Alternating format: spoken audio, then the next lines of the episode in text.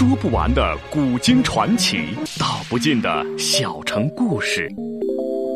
有声的阅读，无限的感动。小说联播，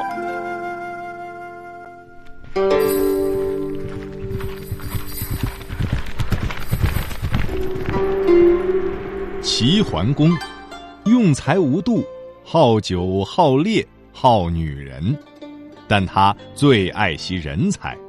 哪怕是曾要自己命的人，在贤相管仲等人的辅佐下，九合诸侯，荣登霸主宝座。请听秦俊的长篇系列历史小说《春秋五霸之齐桓公》，由时代播讲。待大火熄灭之后，管仲方命凿山开道，以便进车。诸将面有难色，谓管仲道：“山高路险，车行费力，不如弃车而进。”管仲连道不可。戎马便于驱驰，唯车可以制之。当然，推车要累兵士，我这里有一服解皮良药，可让兵士服用，不知累也。诸将笑道：“解皮还有良药？”管仲道：“有啊。”遂清了嗓子，唱道。山巍巍兮路盘盘，木灼灼兮顽石如兰，云薄薄兮日生寒。我驱车兮上缠丸，风伯为鱼兮命而操干。如飞鸟兮生雨汗，拔笔山巅兮不为难。诸将问道：“仲父所唱乃什么歌？”管仲道：“上山歌。我这里还有一首下山歌，不知道诸位。”愿不愿意听？诸将皆道：“愿听啊！”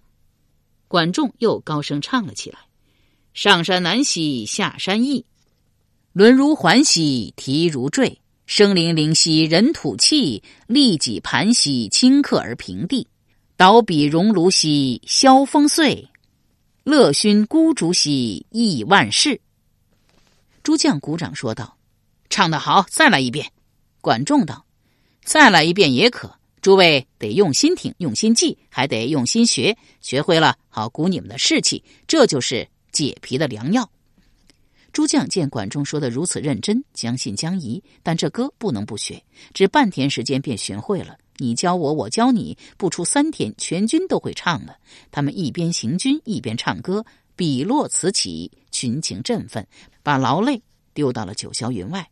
上山下山，车轮滚滚，歌声如潮。桓公与管仲、席鹏等登拜耳之巅，观其上下之事。桓公叹道：“寡人今日方知人力可以歌曲也。”管仲回答道：“臣昔在监车之时，恐鲁人见追，亦作歌以教车夫，乐而忘劝，遂有兼程之功。”桓公道：“其故何也？”管仲道。凡人劳其行者，疲其神；悦其神者，忘其行。桓公击掌笑道：“此可谓得意而忘形者是也。仲夫圣人也，通达人之情志，亦知如此矣。”行过了几处山头，又上一岭，只见前面大小车辆，但拥塞不尽。军士秉称：两边天生石壁，中间一径，只容单骑，不通车辆。桓公闻之大惊，谓管仲道：“戎人若于此地设伏，寡人不战而败矣。兵车进退不能，如之奈何？”话刚落音，忽见山坳里走出一个东西来。桓公睁眼视之，似人非人，似兽非兽，长一尺有余，朱衣悬冠，赤着两脚，向桓公面前再三作揖。如相迎之状，然后以右手扣衣，竟向石壁中间疾驰而去。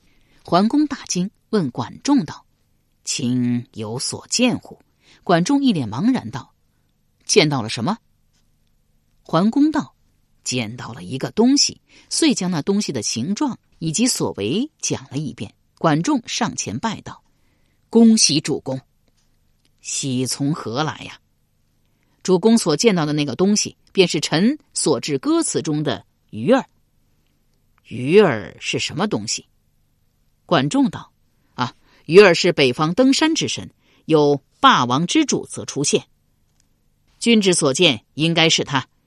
拱衣相迎者，与君往伐也；抠衣者，事前有水也；右手者，水右必深，教君以向左也。少卿管仲又道：“既有水阻，幸石壁可守，且屯军山上，使人探明水势，然后进兵。”桓公曰：“善。”遂遣牙将高黑前去探水。高黑领命之后，带了一个小卒穿越石壁，前行五里，有一村落，六七户人家傍溪而居。因闻齐军来伐，早已遁去，唯有一翁坐在溪边垂钓。军卒欲要上前喝问，被高黑拦住，走上前去，低声说道：“老先生，末将有事讨教，请不吝赐教为盼。”老翁抬头朝他瞄了一眼，慢吞吞的问道。你可是从齐国而来？高黑道：“正是。”公子小白来了没有？君卒斥道：“大胆！主公的名讳都是你随便叫的吗？”老翁不予理睬，向高黑问道：“你可是为探水而来？”高黑道：“正是。”老翁道：“你还报公子小白，让他亲来见我。”军卒拔剑在手，高声喝道：“作死！俺主公何等尊贵，岂能来见你这个老不死的渔夫？”一边说，一边拿剑在老翁面前晃了几晃。老翁并不惧怕，冷笑一声道：“不见也罢，你们还是自行探水去吧。”高黑举目向溪水望去，溪宽十余丈，深不见底，蜿蜒向东南流去，忙陪着笑脸道：“啊，老先生。”属下不会说话，请您见谅，请您开一开金口。这溪深有几许？何处水宽？何处水窄？何处水最深？何处水最浅呢？老翁道：“我不是已经说过了吗？让公子小白亲来见我，我方可告知。”说毕，任你高黑百般恳求，再也不发一言。高黑无奈，还报桓公。桓公忖思片刻，道。高爱卿，请前边带路。树雕开方大惊道：“主公要去哪里？”桓公道：“去会那个渔翁。”树雕开方齐声说道：“去不得。”桓公道：“为什么？”树雕道：“葛西便是孤主国，主公乃一国之尊，怎可轻涉险地？这是其一。其二，那渔翁是敌是友，尚不得而知，岂可轻见？”桓公道：“据高爱卿所言，西那边并无敌军，就是有，隔着一个北尔西，岂奈我何？至于那渔翁嘛，以寡人来看，是有无疑呀。”树雕开方齐声问道：“何以见得？”桓公道：“他若是我敌人，又明知我讨伐孤主要在此路过，何不禀明孤主国君，让他在此地设防？果真那样。”我必败无疑。管仲颔首说道：“主公所言是也。走，臣陪您走一趟。”于是桓公便带着管仲、宾须如、公子开方、树雕等人穿过石壁，来到渔翁身旁，和颜悦色道：“老先生，我是公子小白，是您要见我吗？”渔翁猛然转身，盯着桓公看了许久，方道：“果真是公子小白。”我向您打听一个人，请您以实相告。齐桓公笑问道：“谁呀？”燕娥儿。齐桓公立马色变，十分紧张的问道：“你是谁？”渔翁道：“你别管我是谁，你到底认不认识燕娥儿？”齐桓公接力，使自己平静下来，缓缓说道：“认识。”他是一个什么样的人？现在何处？齐桓公一脸悲哀道：“她是一个非常漂亮、非常贤淑的姑娘，她让寡人给毁了。”燕儿确实十分漂亮，柳眉凤目，桃花似的鹅蛋脸上卧了一个浅浅的酒窝，人见人爱。十六岁那年被选入宫，在举夫人宫中当差。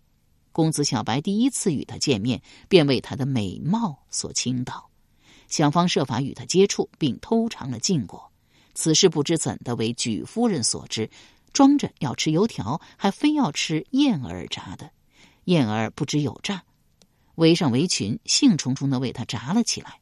刚炸两锅，一个老宫女悄悄来到锅旁，将一大把盐撒到了锅中。只听一阵噼噼啪啪乱响，油星子溅了燕儿一脸。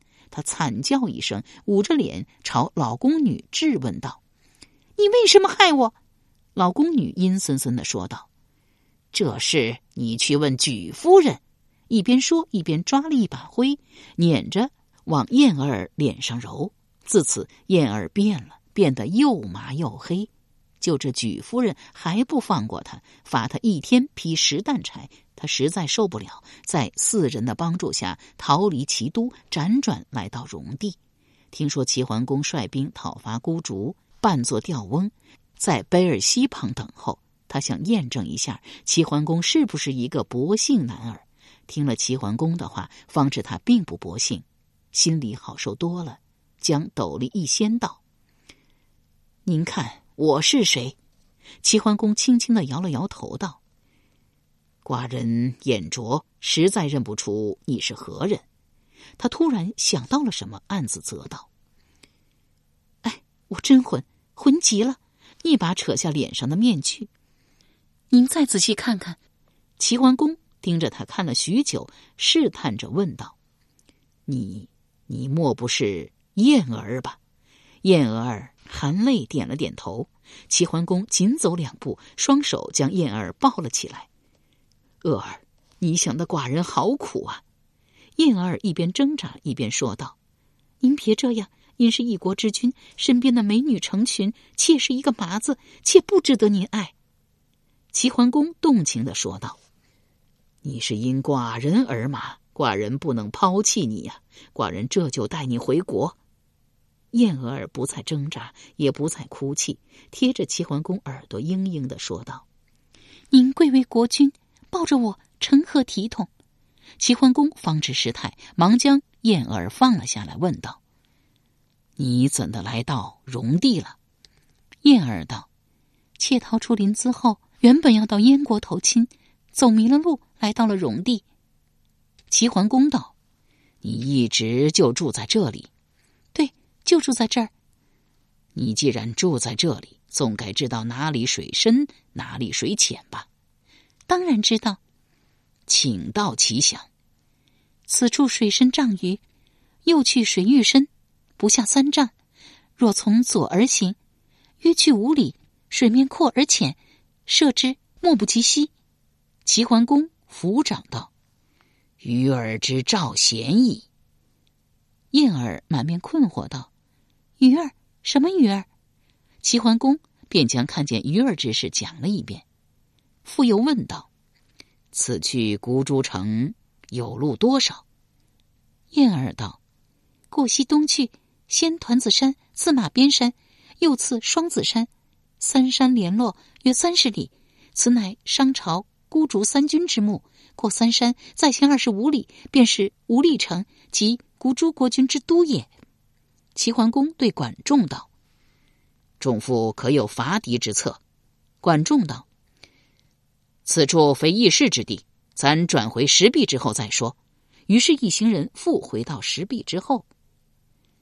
兵虚无率先请战，愿率本部人马自左边渡西，以为先锋。齐桓公道：“兵行一处，万一遇敌，进退两难，可分两路而行。”乃令军人伐竹，以藤贯之，顷刻之间，惩罚数百，抬过石壁，将军马分为两队。王子成父同高黑引着义军从右惩罚而渡，为正兵。公子开方、树雕随着齐桓公亲自接应。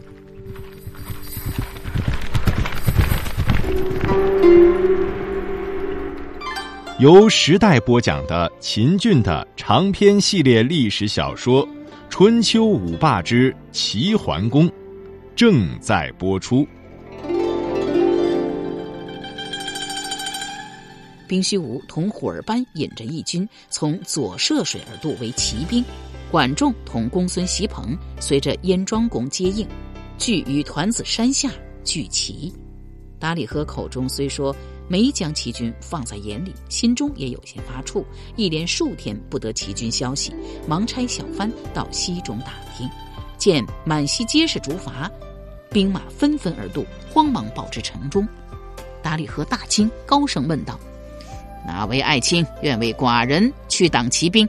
黄花元帅高声应道：“末将愿为主公一往。”达里赫大喜，有黄花元帅前去迎敌，孤主有救矣。但不知卿此次前去，所需兵马几何呀？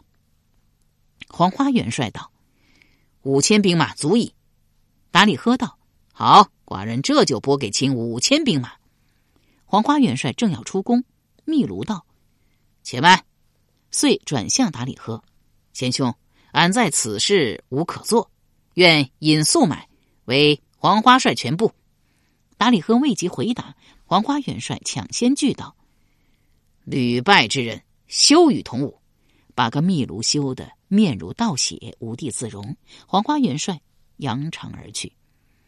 达里赫劝道：“麋鹿贤弟。”黄花乃一武人，你千万莫和他一般见识。我这里借重贤弟之处甚多，望贤弟勿辞。密卢忙道：“不碍事，若非贤君臣收留，我君臣死无葬身之地。有什么事尽管吩咐。”口中这么说，心中却恨透了黄花元帅。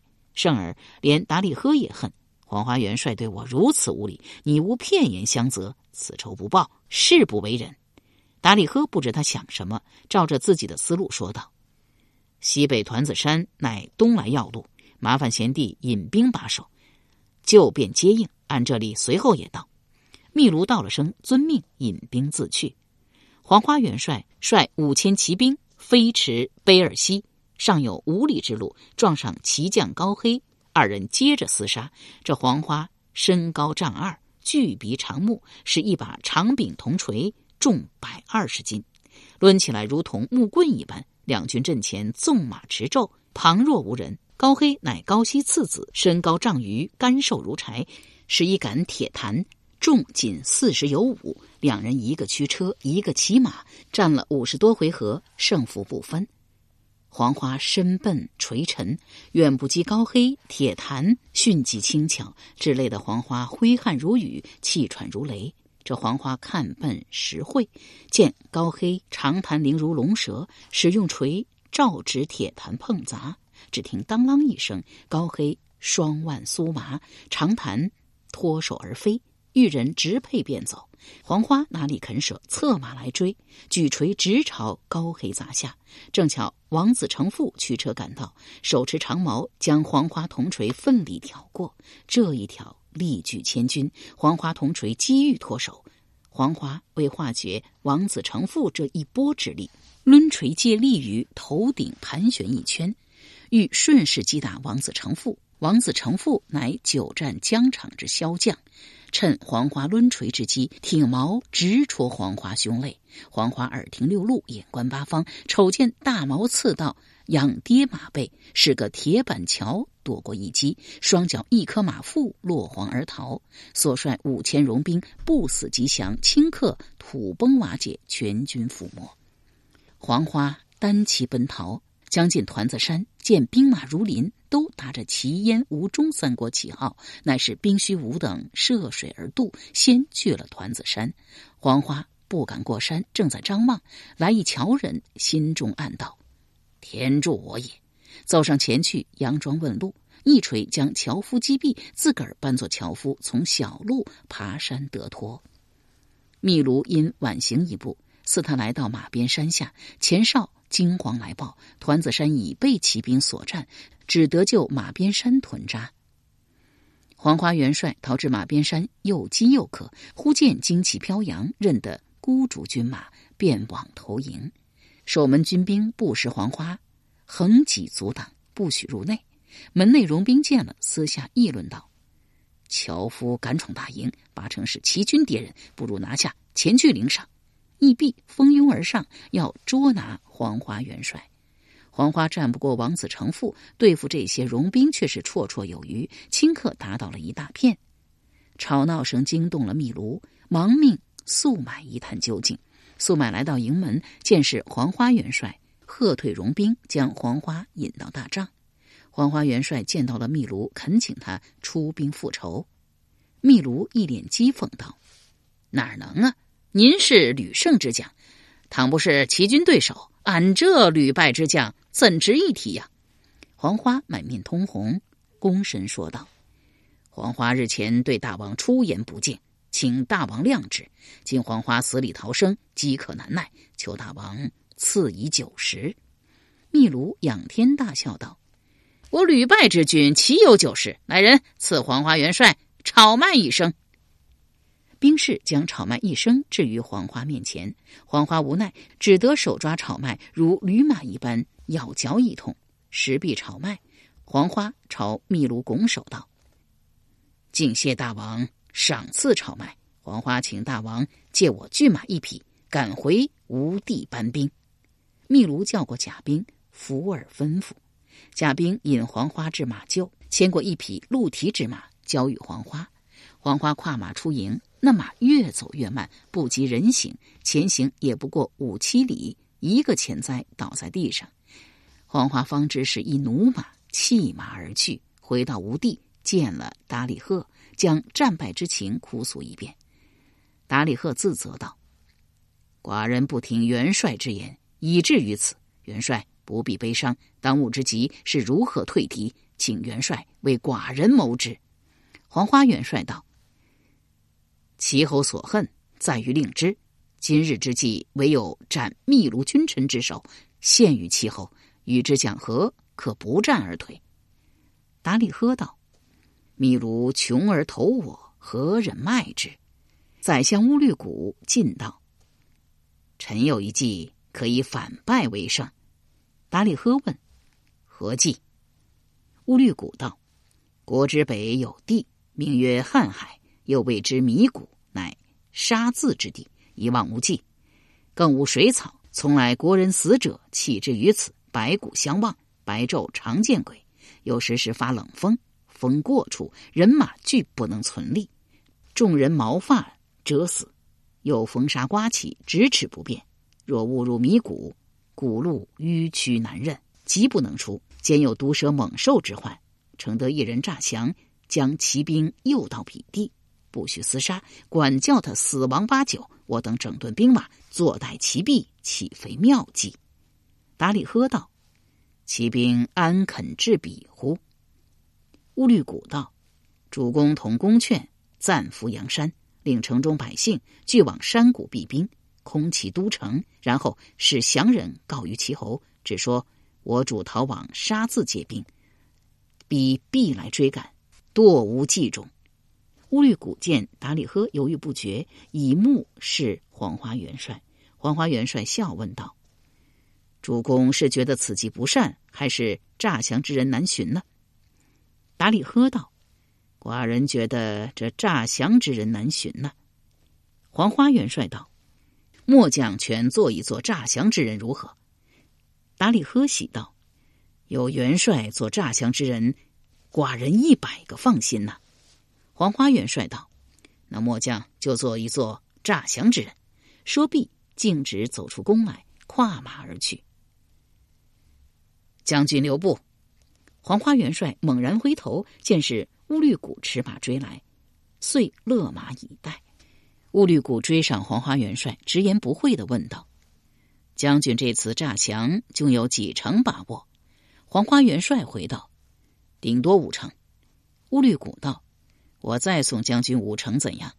黄花元帅道：“那是隔河作揖，澄清不过呀。但不知那五成把握现在何处？”乌律古道：“就在将军垂下。”黄花元帅一脸困惑道：“宰相的话把末将说的糊涂了。”乌律古道：“您不应该糊涂。您不是说齐侯所恨在于秘卢，何不？”做了一个杀头的动作。黄花面现犹豫之色道：“若杀密卢，怕是主公要降罪的。”兀律古道：“元帅此言差矣。”元帅若能以密卢之头，又齐军入谷，反败为胜，与孤竹便是有再造之功。主公犒赏元帅尚且不及，缘何怪您呢？黄花点头说道：“宰相所言是也。”遂调转马头，带领五百戎兵朝马边山驰去。秘卢在帐中与素买商议对敌之策，闻听黄花元帅带兵来援，欣然出营。黄花出其不意，一锤将秘鲁打下马去。素买将秘鲁遭了暗算，勃然大怒，捉刀上马来斗黄花。两家军兵各助其主，互有杀伤。那素买与黄花元帅战了三十几个回合，见感不知，单刀独骑，径奔虎儿班营中投降。由时代播讲的秦俊的长篇系列历史小说《春秋五霸之齐桓公》。今天就播送到这里，请您明天继续收听。